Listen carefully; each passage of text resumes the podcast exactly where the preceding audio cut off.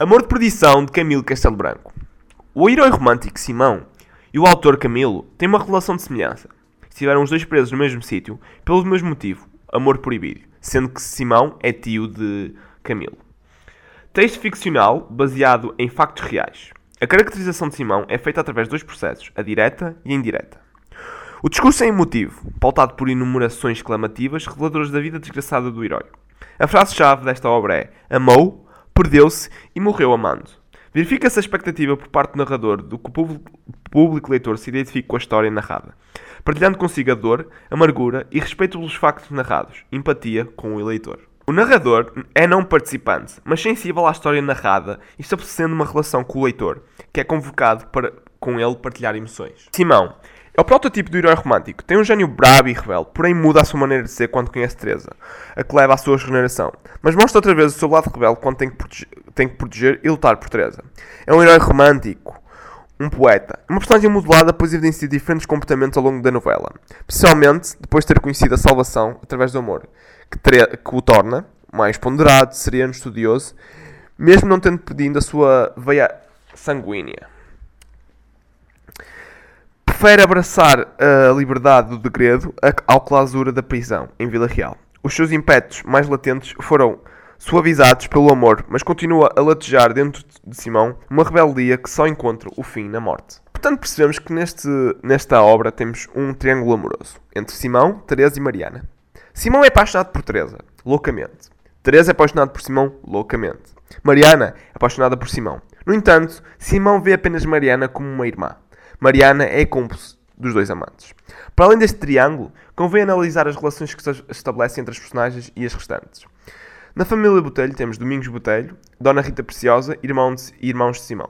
Domingos Botelho, oponente da relação entre o seu filho e a Teresa, visto que o seu pai desta é seu inimigo. Dona Rita Preciosa, maternal e preocupada com o filho, é incapaz de se opor à decisão do marido. Irmãos de Simão, indiferentes ao irmão, sendo que apenas Rita, tia que acolheu Camilo após a morte da mãe, se preocupa com Simão.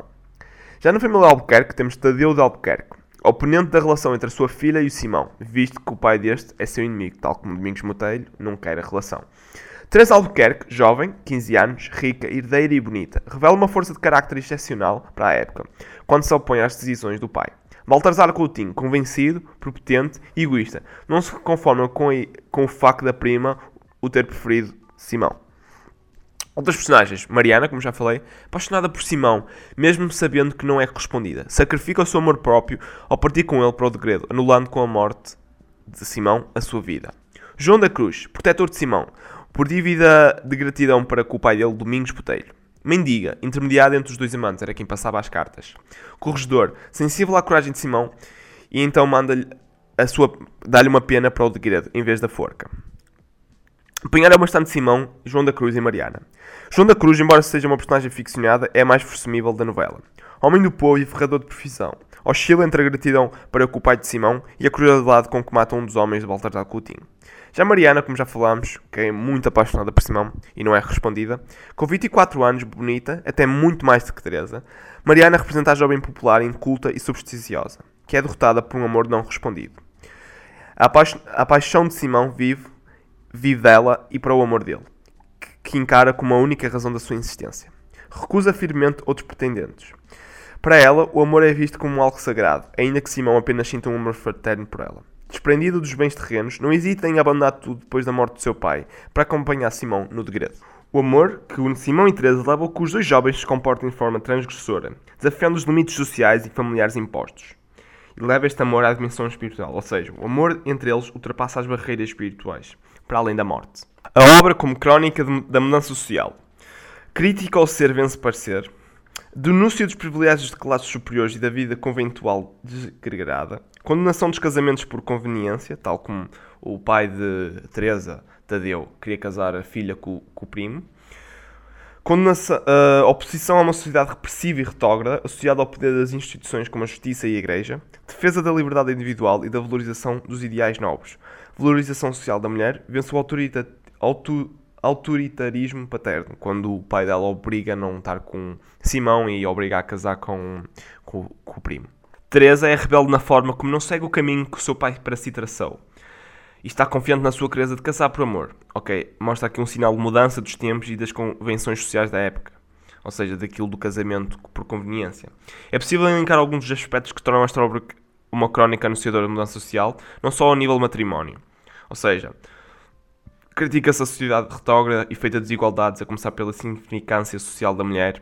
Denuncia-se uma sociedade repressora em diferentes quadrantes, tipo social, através da discriminação de géneros, como já é referido, jurídico, com a repressão da justiça maniatada pelos poderosos, como quando Domingos Metelho interfere junto do seu corregedor de forma a obter perdão para o seu filho Manuel, que tinha desertado do exército, religioso, com a tirania dos conventos, familiar, através dos casamentos por conveniência e da autoridade paterna que era inquestionável na altura.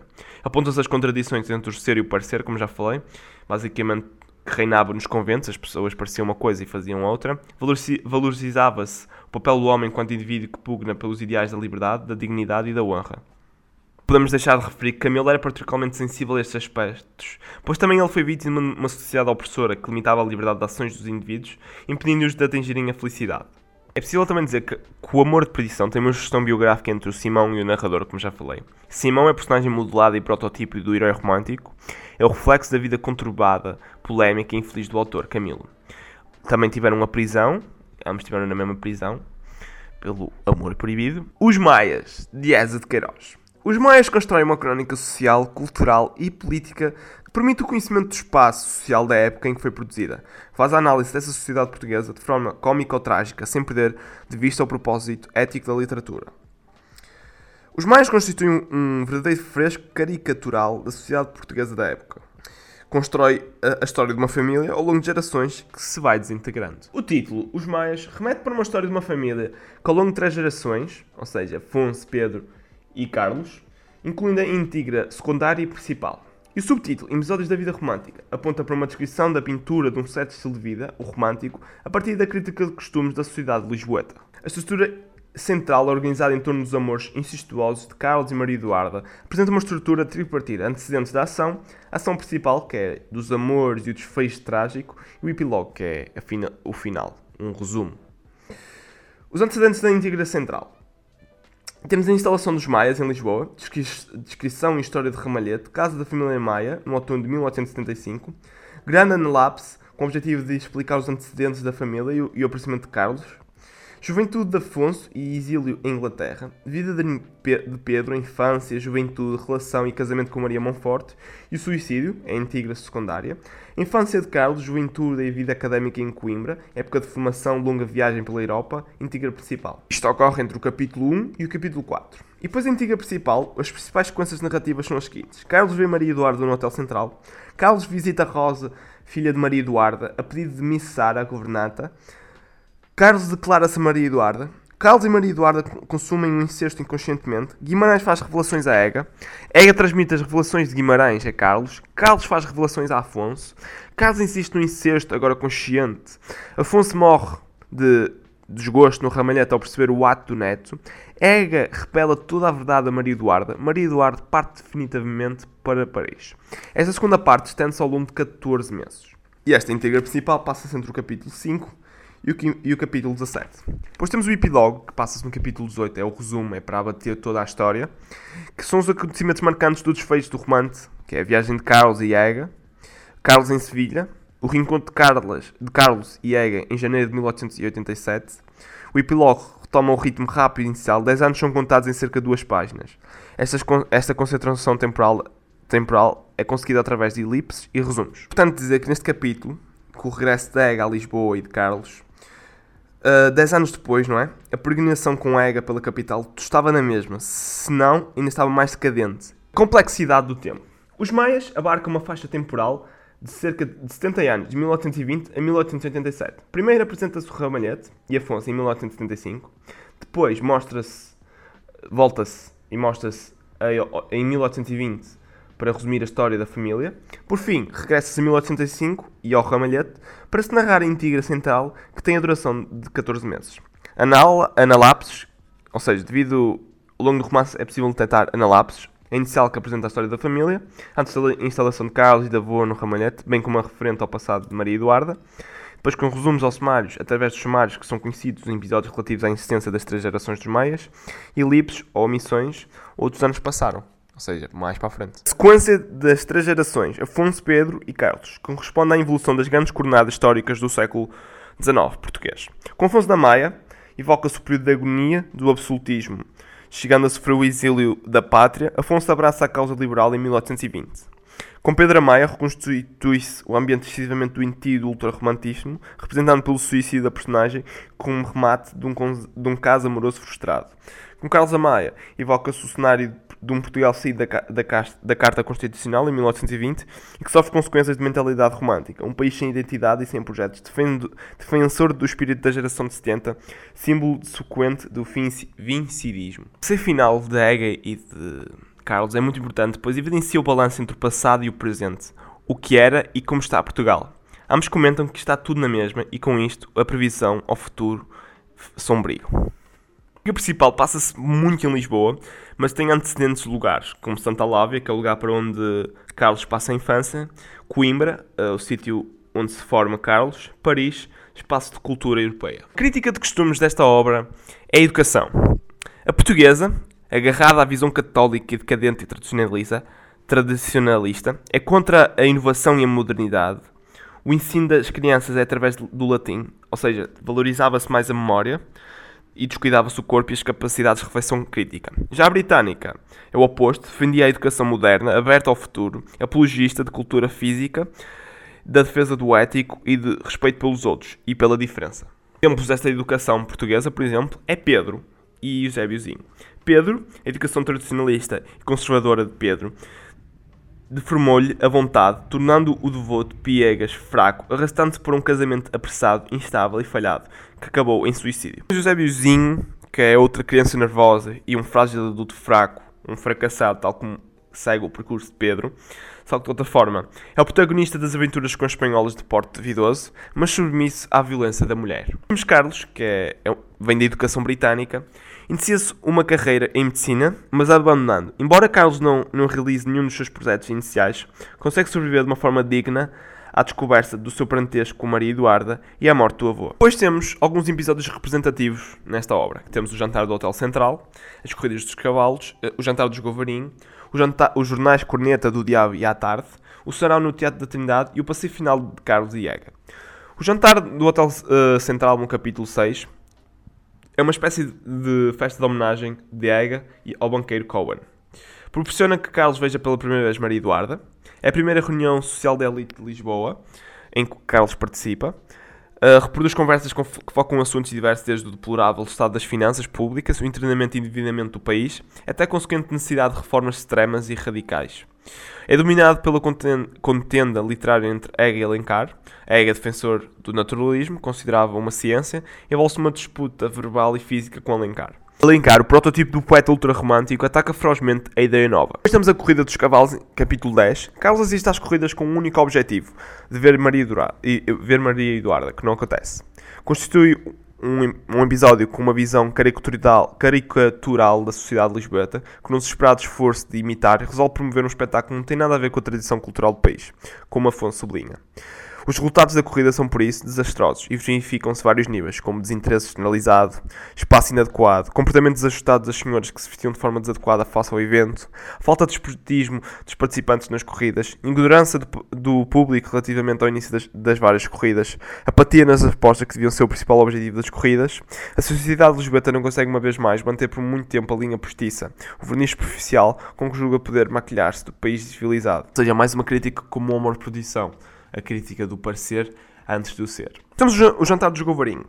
O jantar dos Govarim é oferecido a Carlos pelo conde, marido de Govarim, amante de Carlos, em que mais já está desinteressado com Condessa e passa grande parte das manhãs em casa de Maria Eduarda, na rua de São Francisco. A conversa durante o jantar foca em múltiplos assuntos mas deve-se sublinhar-se os seguintes. Do ponto de vista de Conde Govarinho, considera positivo que em Lisboa os compadres sejam premiados, ou que acha que conhece a Holanda por ter conhecido um holandês. A ignorância e a falta de inteligência de Sousa Neto, visível no diálogo com Ega, sobre as supostas teorias de Proudhon relativas ao amor e à literatura em Inglaterra.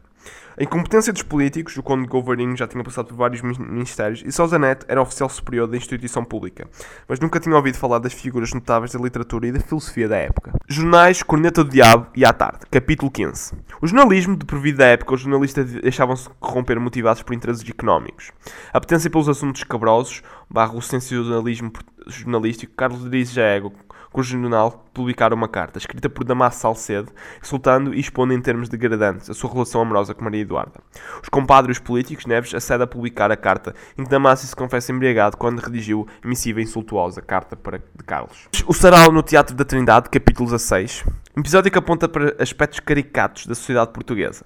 O apreço e a admiração pela verborreia oca inqualificável de, Rubi, de Rufino, a ausência da família real num espetáculo de beneficência, a total falta de sensibilidade estética para apreciar o verdadeiro talento, encarnado por Cruz, a lágrima fácil e exacerbada pelos versos de Alencar. Ou seja, uma crítica à sociedade portuguesa da época que não percebia nada de arte e só se focava naquilo que era muito mau. O passeio final de Carlos e Diego, no capítulo 18, que eu já falei muito, resumidamente é uma crítica à sociedade lisboeta que continua decadente, ou se calhar ainda pior do que estava antes. Ou seja, não houve nenhuma modernidade ou mudança. Os passos e o seu valor simbólico e emotivo.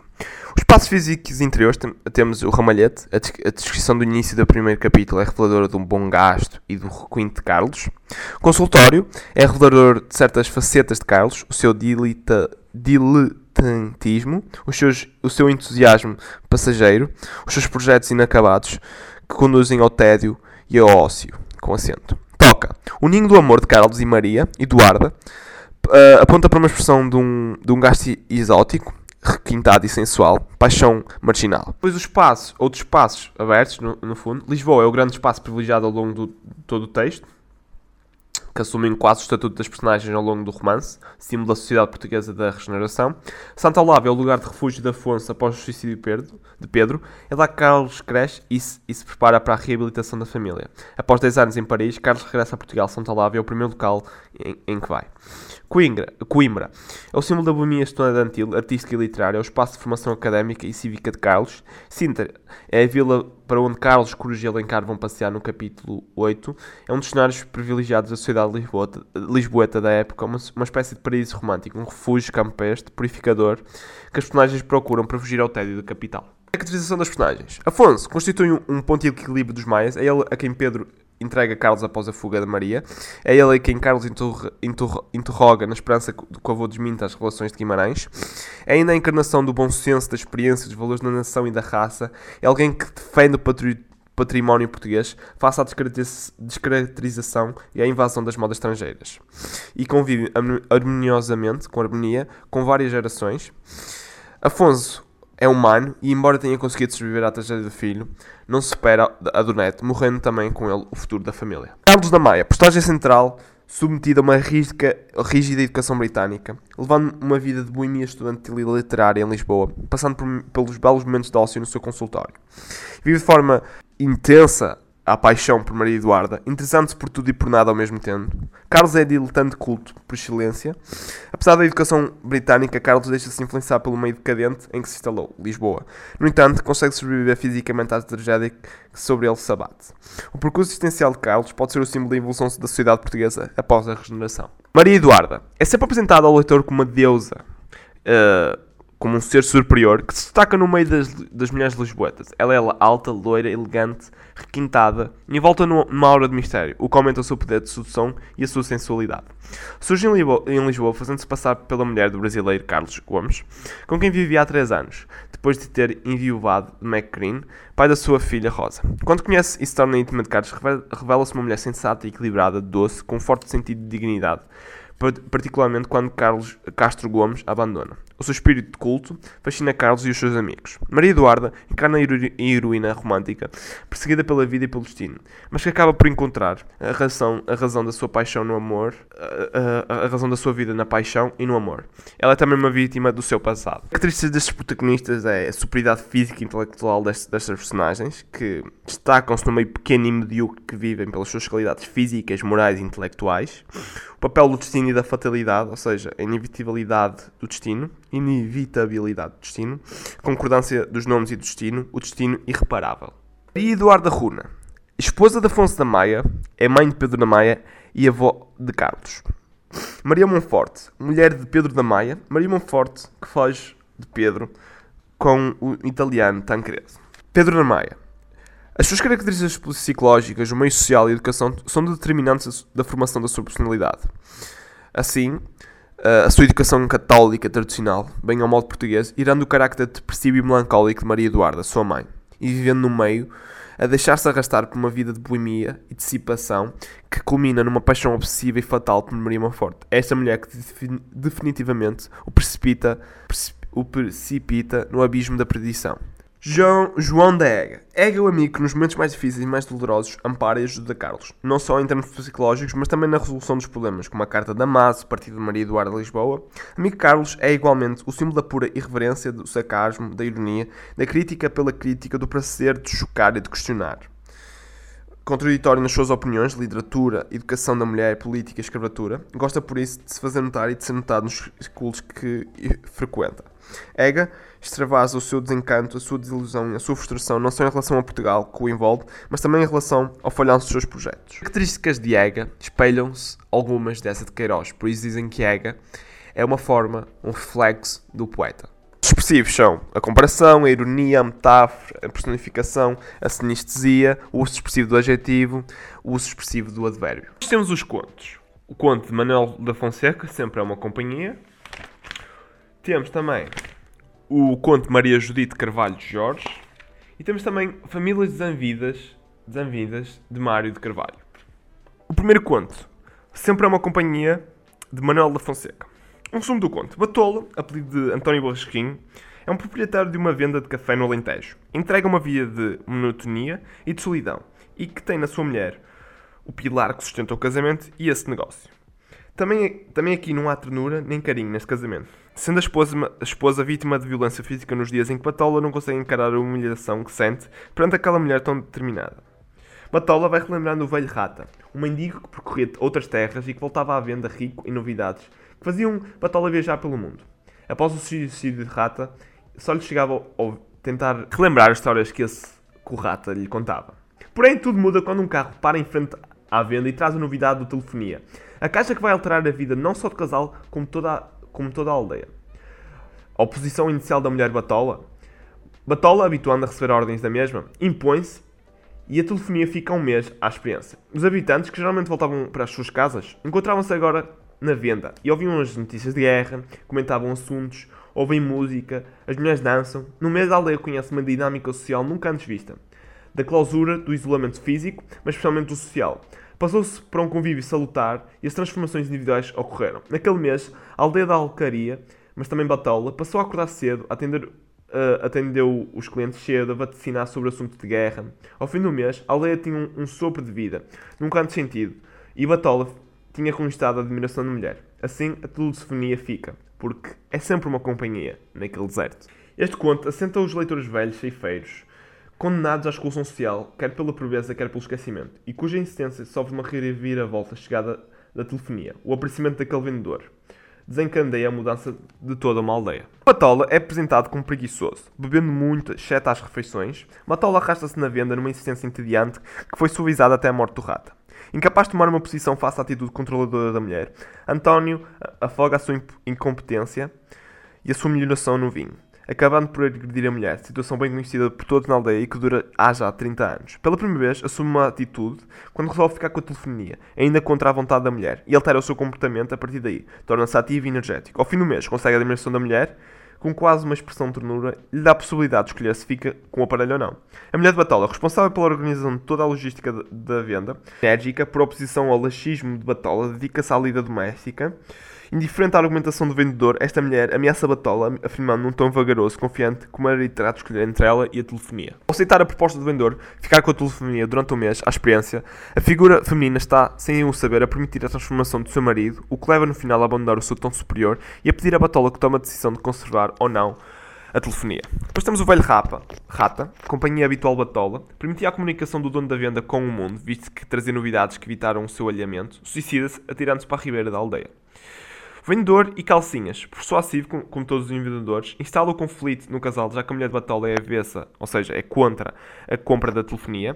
Com malabarismos linguísticos, consegue agradar o casal e acaba por instaurar a mudança. O ajudante, calcinhas, é uma figura que assiste passiva, que assiste passiva à encenação do vendedor. Ceifeiros e habitantes da aldeia.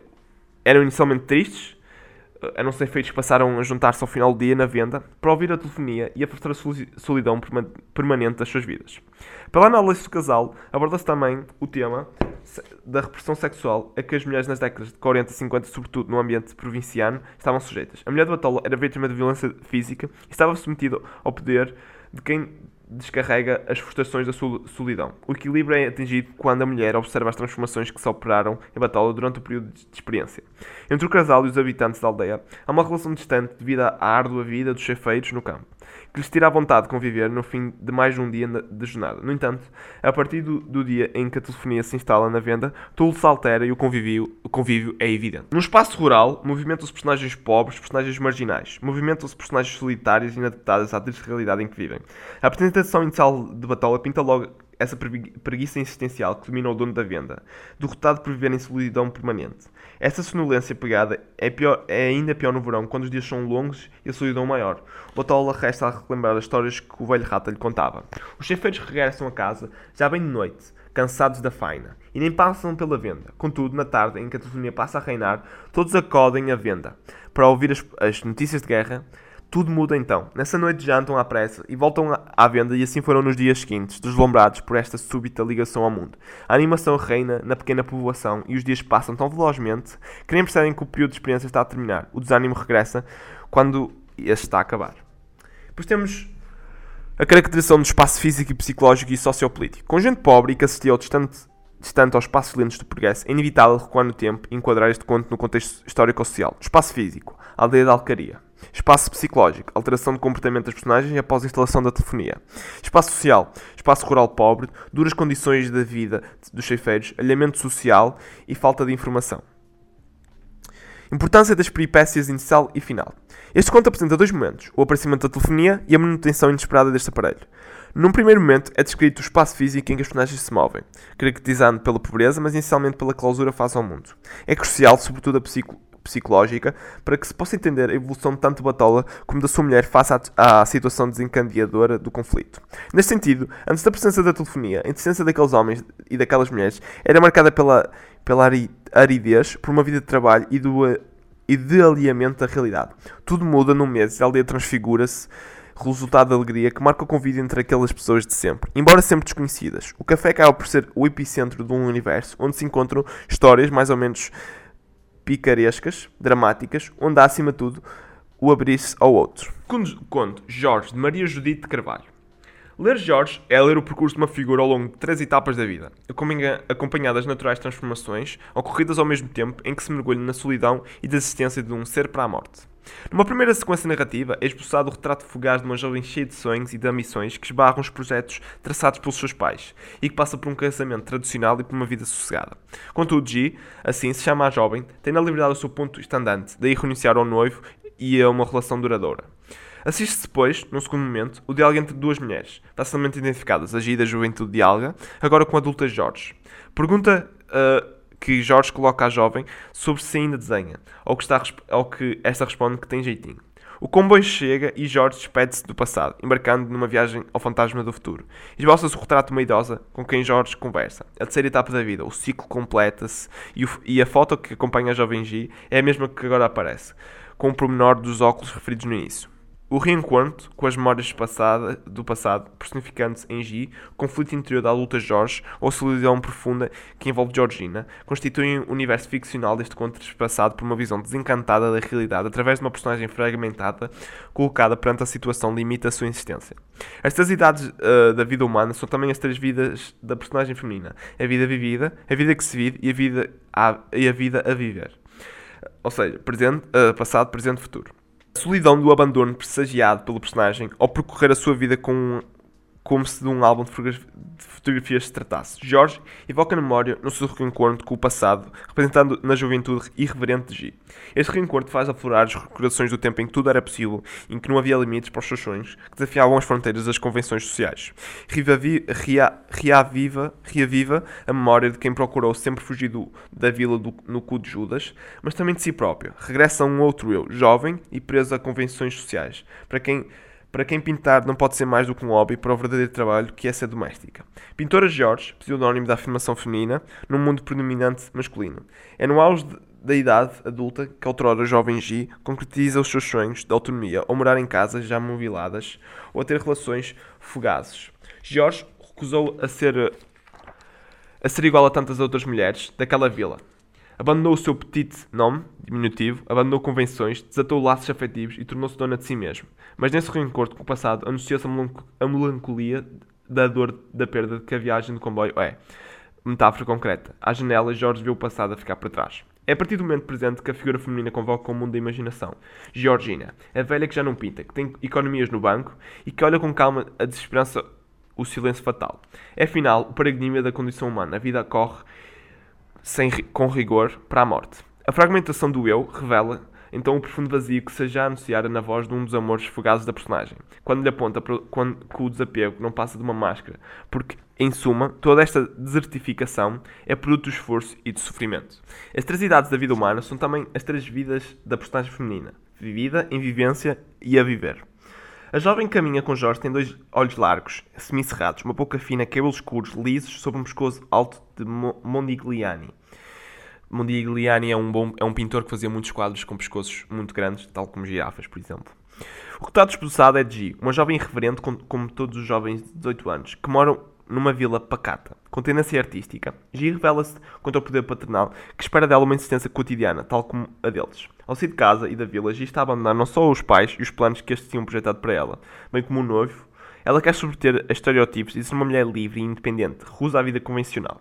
Jorge, que vive em Amsterdão, é uma aclamada pintora nos marchantes nos marchantes dos grandes cidades europeias, que preza a liberdade e que vive entre casas malas, entre caras malas de rodinhas, que lhe possibilitam a mobilidade que ela tanto preza e são tão distantes, da velha mala cabedal riscado, que usou quando partiu de casa paterna. Um dia regressa ao fim de 20 anos à vila, casa da família que recebeu a herança e a qual associa a velhice e a, clausura. Jorge quer entrar no seu passado e rejeitar liminarmente a estabilidade que essa casa parece proporcionar. A pintora cultiva e, uh, o alinhamento social, recusa laços ou objetos que aprendam, que oprimam, daí não ter a mobília própria, para poder em qualquer momento partir.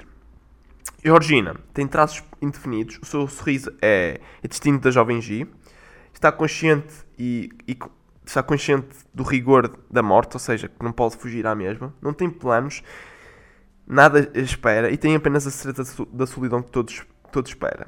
A velha anuncia a Jorge que no futuro morram a solidão e a melancolia. Como facilmente se compreende, as naturais metamorfoses físicas acarretam necessariamente metamorfoses, metamor, metamorfoses, metamorfoses psicológicas desde a ingenuidade pueril de G passeando pela segurança altiva de George, até culminar na solidão de Georgina. Sentido, é possível entender a construção da personagem no mesmo sentido de estética de pessoa, em que a multiplicação implica a dolorosa fragmentação. No auge da sua vida, a personagem encontra-se com os fantasmas da sua própria existência num diálogo polifónico que é simultaneamente uma despersonalização exterior de uma profunda tristeza interior.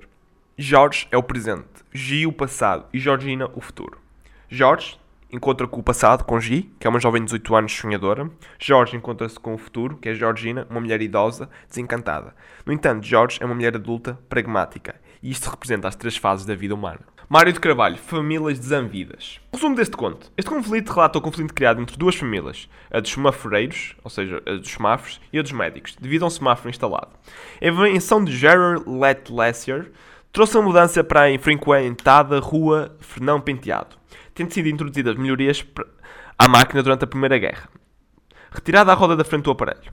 Raman baseou-se no facto de ser familiar do proprietário de um bom restaurante, tendo o cargo passado aos seus descendentes, Ximenez, Asdrubal e Paco, sempre com empenho num claro, num claro amor à profissão. Esta insistência calma foi alterada com a vinda do, Dr. João Pedro Beckett, para a esquina da rua, onde montou um consultório, e viu no semáforo um travão à sua impulsividade. Um dia, afirma rapidamente a Raymond que não há nada nem ninguém que possa interferir com a sua atividade, o que provocou o desagrado no, sema no semáforeiro, o que passou a dificultar, uh, o que passou a, a dificultar a passagem do médico. Sim, foi o começo para as duas famílias ficarem desanvidas. Sem apelido conhecido, mas dedicados à sua missão de pedalar para sustentar o semáforo. Os galegos caracterizam-se pela dedicação à melhoria e à conservação daquele dispositivo.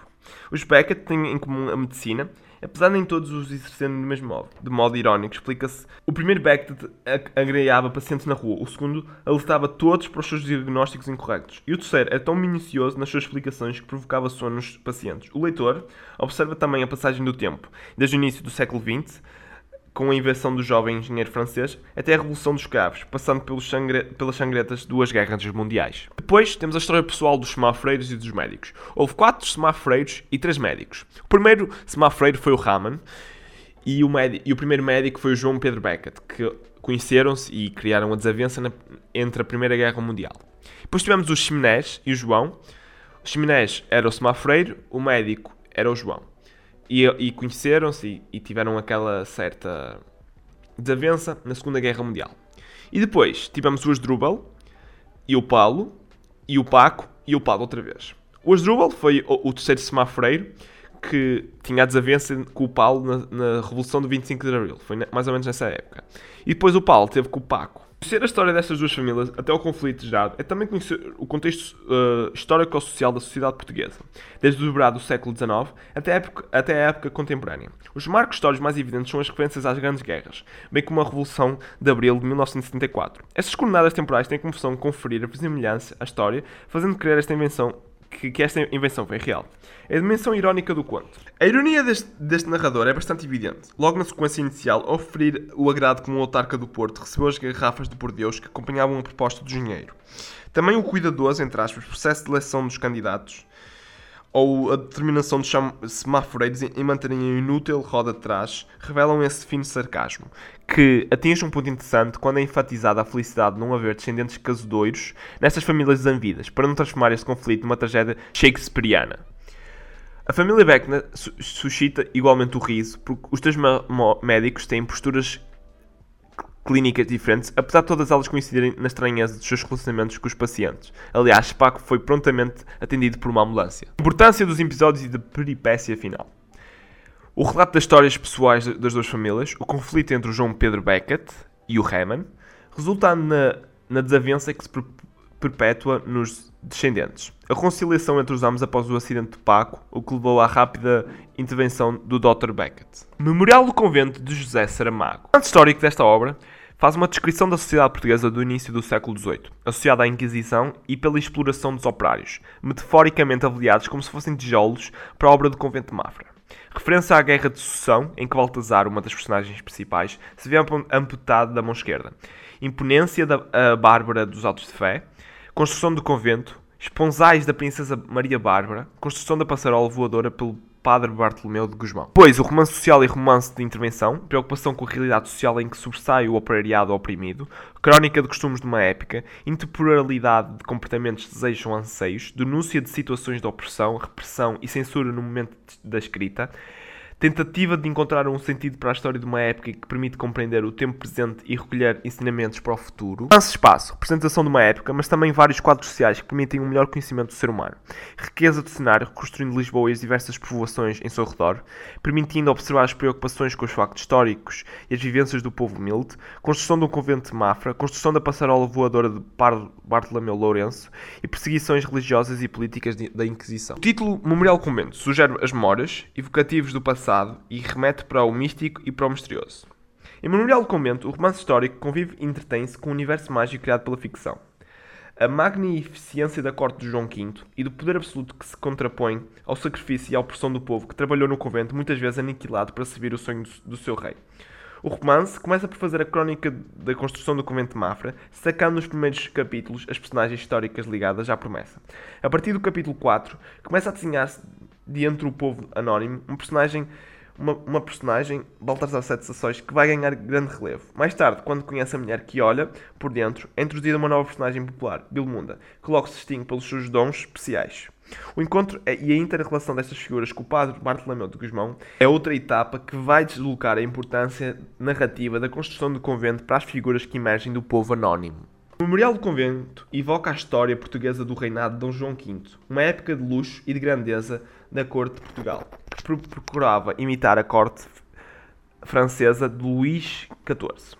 O aparecimento do ouro no Brasil permitiu a resolução de alguns problemas financeiros, o que leva o rei a investir no luxo de palácios e das igrejas. Ao querer ultrapassar a magnificência de, do Escorial de Madrid e do Palácio de Versalhes, Dom João V manda construir o convento de Mafra, com um palácio e basílica. Dom João V deixa-se influenciar pelos diplomatas que o cercam e o ouro do Brasil. A vida sentimental de Dom João V é marcada por várias relações extraconjugais. O rei preocupa-se com o luxo, fugas sentimentais. A Inquisição ocupa-se da ordem religiosa e moral, com rigor e perseguição. 1711. Dom João V promete fazer construir um convento de franciscanos na vila de Mafra se a rainha lhe desse um herdeiro. Em 1714, nasce o infante Dom José, futuro rei, filho de Dom João V e Dona Maria Ana.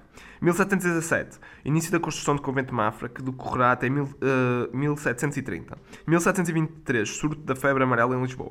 Em 1724, furacão em Lisboa. Em 1725, os casamentos dos príncipes e das, príncipe, e das princesas estão a ser preparados. Em 1728, então El Rei mandou apurar quando cairia o dia do seu aniversário, 22 de outubro, a um domingo, tendo os secretários respondido após a cuidadosa verificação do calendário que tal consciência se daria daí a dois anos, em 1730. Em 1729, casamento do príncipe herdeiro Dom José com, Dona Maria Vitorosa de Bourbon, filha de Filipe V de Espanha, e casamento de Dona Maria Bárbara, filha de Dom João V, com o futuro rei de Espanha, Fernando VI. 1730, sagração da Basílica do Convento de Mafra e desaparecimento de Baltazar. 1739. Durante nove anos, Belmunda procurou Baltazar. António José da Silva, o judeu, é queimado no mesmo alto da fé, ao 18 de outubro. A narrativa termina a nove anos depois da construção do convento. Nos ambientes, temos um ambiente denso e deterioro, criado pela Inquisição. Assiste-se à construção do convento graças ao sofrimento e sacrifício do povo. Ambiente do se secretismo, ou seja, na concretização da passarola. No ambiente, na, no ambiente da corte, o luxo e a riqueza não oferecem felicidade, apenas disfarçam-na. O rei e a rainha vivem num casamento de aparências. O sonho de voar junto de Scarlatti, Baltazar, Belimunda e o padre. Através de Belimunda é explorada a simplicidade da vida popular uh, Bartolomeu assistimos à transgressão da, da vida e a religião. O ambiente religioso sujeito à corrupção e às situações de imoralidade, ambiente de integra e de jogos de interesse, membros da corte se envolvem em encontros amorosos com as freiras, tal como o rei. A casa como espaço de ação. A casa uh, de Bilmundi e o Palácio Real. O Palácio Real surge na obra como um espaço ausente de intimidade, uma autêntica negação de plenitude amorosa, um espaço que os afetos se perdem numa farsa palaciana. A Casa Bilmunda é neste espaço que inicia a verdadeira realização, realização amorosa de Baltasar e Bilmunda, e é daí que partem entre estas duas personagens ao encontro do padre para em, em São Sebastião da Pedreira ajudarem a construir a máquina voadora. Personagens, caracterização e a relação entre elas estabelecidas. Dom João, o rei que, com medo de morrer, decide a sagração da Basílica de Mafra para o dia do seu aniversário, 22 de outubro de 1730. Surge ridicularizado. Dom João V é descrito como um libertino que não existe em utilizar o povo e o dinheiro e a posição social para satisfazer os seus caprichos. Poderoso e rico. E ainda preocupado com a falta de descendente, apesar de possuir bastardos, promete levantar um convento em Mafra se tiver filhos da rainha. As suas relações com, com Dona Maria Ana Josefa surgem como um cumprimento de um dever. Dona Maria Ana Josefa surge como estéril dois anos após o casamento, na sequência da promessa de Dom João V de erguer um convento de Mafra se a esposa gerasse um filho até, até consegue, de facto, engravidar. Virtuosa e extremamente devota, a rainha surge como uma mulher frágil com escrúpulos morais nas relações sexuais e nos sonhos que tem, nos quais projeta os seus desejos mais íntimos, revelando neles a infelicidade e frustração que caracterizam o seu casamento. Baltazar Mateus, da alcunha de Sete Sóis, é como Ilmunda uma das personagens mais interessantes da obra e das que possuem ma maior densidade psicológica. Baltazar, depois de deixar o exército, ficou uma neta e chega a Lisboa como pedinte. Com 26 anos, conhece Bilmunda Sete Luas, com quem partilhará a sua vida. É parte ativa na construção do sonho da passarola do Bartolomeu, participando igualmente no seu primeiro voo. Depois da tentativa de destruição da passarola pelo parto de Bartolomeu, Baltazar regressa Mafra, a Mafra e vai trabalhar nas obras do convento. Depois de muitos meses a puxar e empurrar carros de mão, Baltazar foi promovido a boeiro. Bilmunda Sete Luas, filha de Sebastiana Maria de Jesus, que fora pela Inquisição condenada e degradada por ser cristã, cristã nova. Conhece Baltazar Sete Sóis, com capacidade de vidente e possuidor de uma sabedoria muito própria. Vai ajudar na construção da passarola e partilhar com Baltazar as alegrias, tristezas e preocupações da vida. Pelo mundo é uma estranha vidente que, se estiver em jejum, vê no interior dos corpos os males que destroem a vida e conseguem recolher as vontades vitais que permitirão o voo da passarola do Bartolomeu. Por amor a Baltazar, Bilmunda recusa usar magia para conhecer o seu interior. O poder de Bilmunda permite curar e criar, ou melhor, ver o que está no mundo, as suas verdades mais profundas que o sustentam. Com apenas 19 anos, ela é uma personagem excepcional, forte e decidida. Mal vê Baltazar, sabe que ele será o primeiro amor da sua vida, entregando-se a ele logo na primeira noite. Através da personagem Bilmunda, Saramago conhece, em qualquer época, há sempre uma Bilmunda para contestar o poder e resistir. Padre Bartolomeu Lourenço de Guzmão visionário que acredita na ciência e nas capacidades dos homens, uma personalidade autêntica da história que estudou com os jesuítas da Baia no Brasil. O sonho da passarola voadora e a sua futura concretização apresentam a Padre Bartolomeu Lourenço como um homem que só conseguirá evitar a Inquisição pela amizade que tem com o rei Dom João V, que também possui o sonho e a esperança da máquina voadora. Ajudado por Baltazar Sete Sóis e Bilmunda, com a companhia de Domenico Scarlatti, que ao som do cravo sonhava e ajudava a sonhar o Bartolomeu Lourenço, construiu, construiu a sua obra. A sua morte em Toledo é anunciada pelo músico e Sete Sóis e Bilmunda. Povo. Personagem importante, o povo trabalhador constru, construiu o convento de Mafra, à custa de muitos sacrifícios e mesmo de algumas mortes, definido pelo seu trabalho, pela sua miséria física e moral, pela sua devoção, esse povo hum, humilde surge como o verdadeiro obreiro da realização do sonho de Dom V. Ou seja, os homens são vistos como simples peças de uma obra, são como tijolos que só valem enquanto se utilizam. Além de denunciar esta forma de tratar os trabalhadores, observamos ao longo do Memorial Convento a defesa da igualdade entre os seres humanos independente da sua classe social.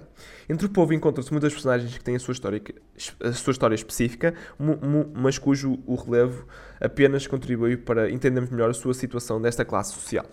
Dominique Scarlatti em Moral Convento, Dominique Scarlatti é uma personagem sensível que acredita na música como expressão da alma. Trata a passarola como um instrumento musical, fazendo-a vibrar ao colocar sobre uma das, sua, uma das asas as suas mãos. Revela uma atitude racional quando faz com que o voo da máquina dependa de uma força que a conseguisse elevar, constatando com algum ceticismo que as asas da máquina, estando fixas, não podiam bater. O amor entre Baltasar e Bilmunda e entre o rei e a rainha. O rei e a rainha casam-se pela igreja, mas a união revela-se ausente do amor. Abilmundo e Baltazar unem-se livremente e, apesar de não serem casados, a relação de ambos é marcada por um amor verdadeiro. Baltazar e Bilmunda é um casamento de união de facto, sem benção da igreja, união de livre vontade. É o rei e a rainha, um casamento pela igreja, união por contrato. Baltazar e Bilmunda têm um amor autêntico e total, e total, um amor livre, com gestos de ternura. Já o rei e a rainha é uma ausência de amor, cumprimentos de dever conjugal, sem gestos de ternura. Uh, Baltazar e Bilmunda têm uma iniciação de uma relação espiritual, respeito mútuo. Rei e rainha tem uma iniciação de uma relação desleal, traição do rei e sonhos de uma rainha com o cunhado, relação de aparência. Início das relações, um amor fantástico, Baltazar e Belmunda. Rei e rainha, contrato de casamento entre as casas régias da Áustria e de Portugal. Relações sexuais, Baltazar e Belmunda, relações sexuais por amor e paixão, relações com prazer, despidos nos atos sexuais, relações em espaços diversos, satisfação desses desejos. Já Rei e rainha, nas relações sexuais, relações sexuais por obrigação, por, para ter direitos para a coroa. Encontros frios e programados, vestidos nos atos sexuais, relações no, quadro, no quarto da rainha, desejos insatisfeitos. Baltazar Bilimunda, na casa, casa que é espaço de privacidade e conveniência, casa humilde que é espaço da comunhão familiar, vivência da intimidade, aconchego, dormem sempre juntos e unidos. Já Rei e Rainha, a sua casa é um palácio que é espaço de farsa onde os afetos se perdem, ambiente de luz e da riqueza e que não oferece a felicidade, ausência de intimidade, afastamento, dormem em quartos separados. Baltasar e Bilmundo, a sua vida, partilham de uma vida humilde. Bilmundo e Baltasar vivem de uma forma simples, uma, uma relação verdadeira, mas apaixonada. Já a Rei e Rainha, a sua vida é um acomodamento à vida luxuosa, cortesã. A Rainha vive triste, descontente, insatisfeita. O Rei surge como devasso e, e, e libertino. Baltasar e Bilmunda, o valor da mulher. Bilmunda é a mulher forte que impõe as regras. Valor de mulher uh, no Rei da Rainha. O Rainha é a mulher frágil que se sente culpada pelos seus desejos insaciados. Visão crítica desta obra. Crítica cheia de ironia e sarcasmo à opulência do rei e de alguns nobres por oposição à extrema pobreza do, do povo. O adultério e a corrupção dos costumes são também fatores de satira ao longo da obra. O narrador critica a mulher e não perdoa o, os comentários aos fratos. E também não lhe escapam os nobres e o próprio rei, até porque as freiras os recebem. O convento apresenta uma caricatura da sociedade portuguesa da época de Dom João V. O narrador revela-se antimonárquico e com um humanismo fechado à transcendência, bastante angustiado e pessimista.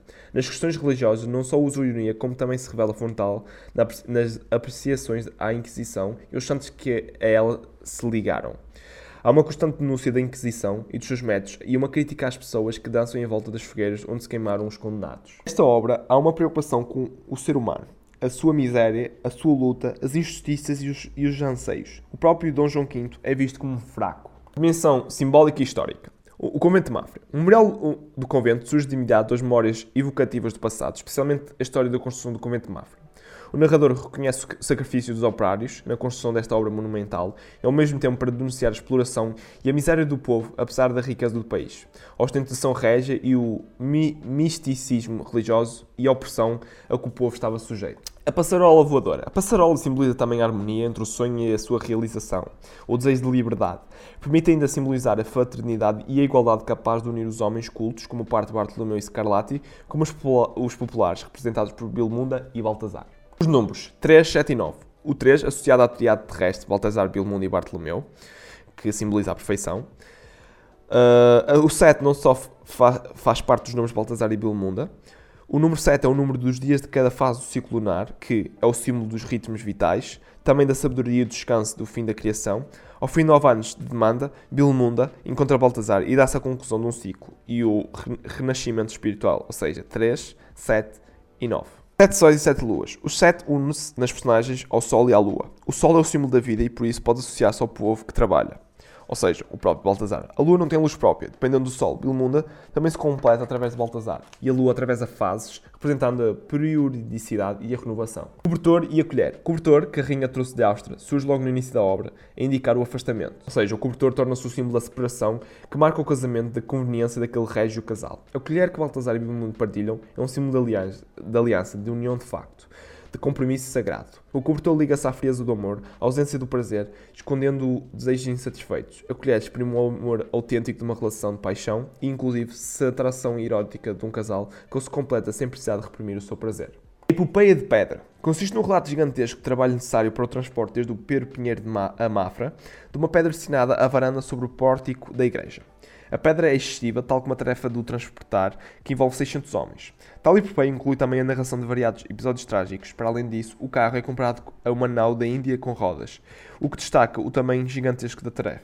É possível fazer uma leitura inter intertextual com o texto épico camoniano. Efetivamente, enquanto neste há o elogio da aventura dos marinheiros ousados que partiram nas naus rumo ao desafiante mistério do mar. No texto do texto, do, do texto de Saramago, que há um registro antiépico, visto que o transporte desta pedra é uma mera expressão do desejo megalomano do monarca. No momento em que descreve os preparativos para o transporte da pedra, afirma que haverá sempre trabalhadores explorados. Serão certamente outros que ajudarão a concretizar os desejos megalomanos e prepotentes de alguém.